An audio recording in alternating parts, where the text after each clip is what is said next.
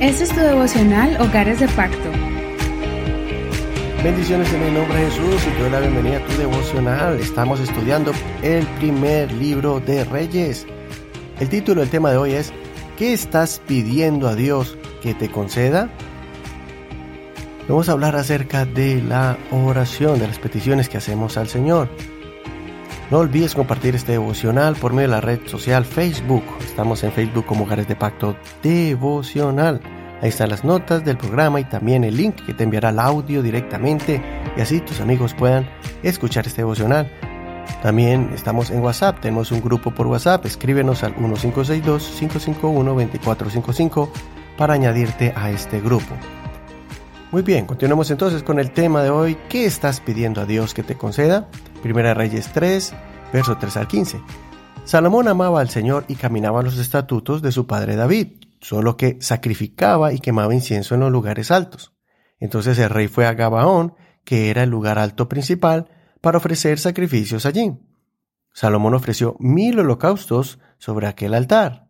En Gabaón el Señor se apareció a Salomón en el sueño de la noche, y le dijo Dios, pide lo que quieras que yo te dé.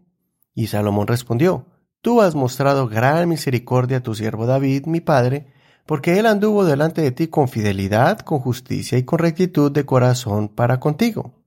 Tú le has conservado esta gran misericordia y le has dado un hijo que se siente en su trono como en este día.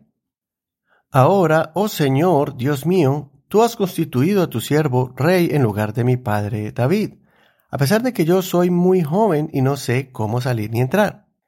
Tu siervo está en medio de tu pueblo al cual escogiste, un pueblo tan numeroso que por su multitud no se puede contar ni se puede enumerar.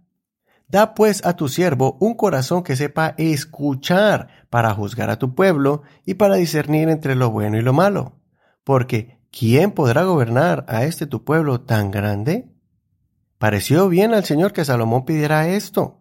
Y Dios le dijo, porque has pedido esto y no has pedido para ti muchos años, ni has pedido para ti riquezas, ni has pedido la vida de tus enemigos, sino que has pedido para ti discernimiento para administrar justicia, he aquí que yo haré conforme a tus palabras, he aquí que yo te daré un corazón sabio y entendido, tal que no ha habido antes de ti como tú, ni después de ti se levantará otro como tú.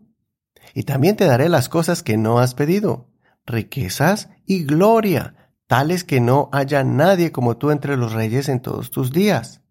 Y si andas en mis caminos, guardando mis leyes y mis mandamientos, como anduvo tu padre David, yo prolongaré tus días. Cuando Salomón despertó, he aquí que había sido un sueño. Entonces volvió a Jerusalén, se puso de pie delante del arca del pacto del Señor, ofreció holocaustos e hizo sacrificios de paz. También dio un banquete a todos sus servidores. Hasta aquí la lectura. No olvides leer todo el capítulo completo si todavía no lo has hecho.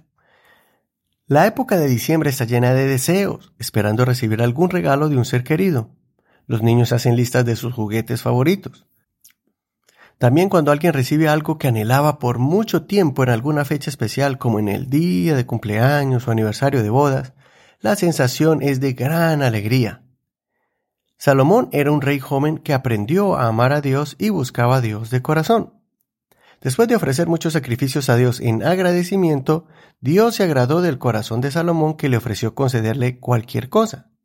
Salomón no pidió a Dios lo que todos los reyes pedían, fama, riquezas y poder, porque Salomón tenía una prioridad en su corazón y era gobernar con justicia y rectitud. Dios se agradó de la actitud de Salomón, que no solo le dio sabiduría, sino también le dio fama, riquezas y poder.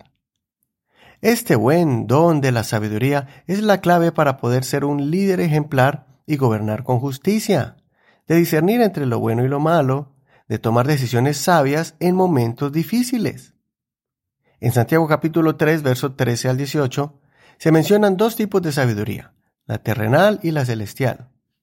Hoy en día la juventud, las personas usan la sabiduría terrenal para llegar a posiciones de poder, para crear riqueza y obtener reconocimiento. Las riquezas, la fama y el poder sin sabiduría genuina, sin la sabiduría de Dios, convierte al ser humano en tirano, déspota, frío, mezquino, arrogante y desalmado. En cambio, la sabiduría celestial que viene de lo alto es pura, pacífica, benigna, misericordiosa, de buenos frutos. Una persona con sabiduría de lo alto siempre procura hacer buenas obras, siempre cosecha paz y bondad, obtiene conocimiento de Dios, se deja guiar por Dios y Dios lo recompensa. Sigamos este buen ejemplo de Salomón, que pidió la sabiduría de Dios. En Santiago capítulo 1, verso 5 vemos este consejo. Si alguno de ustedes requiere sabiduría, pídasela a Dios y Él se la dará, pues Dios se la da a todos en abundancia y sin hacer ningún reproche. ¡Qué declaración tan poderosa! Dios es muy bondadoso que nos dará sabiduría en abundancia cuando nuestro corazón es sincero. A Él le agrada que sus hijos tengan la fe y la confianza de pedir algo que no es nocivo, algo que no viene de un corazón lleno de avaricia o egoísmo, de codicia. La sabiduría de lo alto no le hace mal a nadie. Es una buena cualidad que hará que nuestro corazón y nuestra mente puedan manejar bien las cosas que dañan a la gente por falta de sabiduría. Sin sabiduría, las cosas que hagamos serán temporales, sin provecho, o fracasarán en las áreas importantes, como la espiritual, como la relación con Dios, y la emocional como la familia, y otras áreas más. Si pedimos a Dios sabiduría y la obtenemos, podremos guiarnos de la manera correcta, hacer un buen balance en las áreas de nuestra vida, haciendo lo bueno delante de Dios, honrándolo, respetándolo y obedeciéndolo, y permanecer firmes hasta el final. Preguntémonos hoy, ¿qué le estás pidiendo al Señor que te conceda en este año? ¿Qué están pidiendo nuestros hijos adolescentes al Señor? ¿Cosas materiales o eternas? Hasta aquí la reflexión del día de hoy. Soy tu amigo y hermano Eduardo Rodríguez. Que el Señor escuche tu oración conforme a sus riquezas en gloria y conforme a su voluntad. Para concluir, te recordamos, no olvides compartir este devocional, pasa la voz para que otros puedan aprender de la palabra del Señor. También gracias por todo el apoyo que nos das para poder seguir produciendo este material bíblico y llegar por medio de la internet a muchos hogares. Bendiciones de Dios para ti. Mañana seguimos con Primera de Reyes capítulo 4. Este es un ministerio de la Iglesia Pentecostal Unida Hispana El Reino.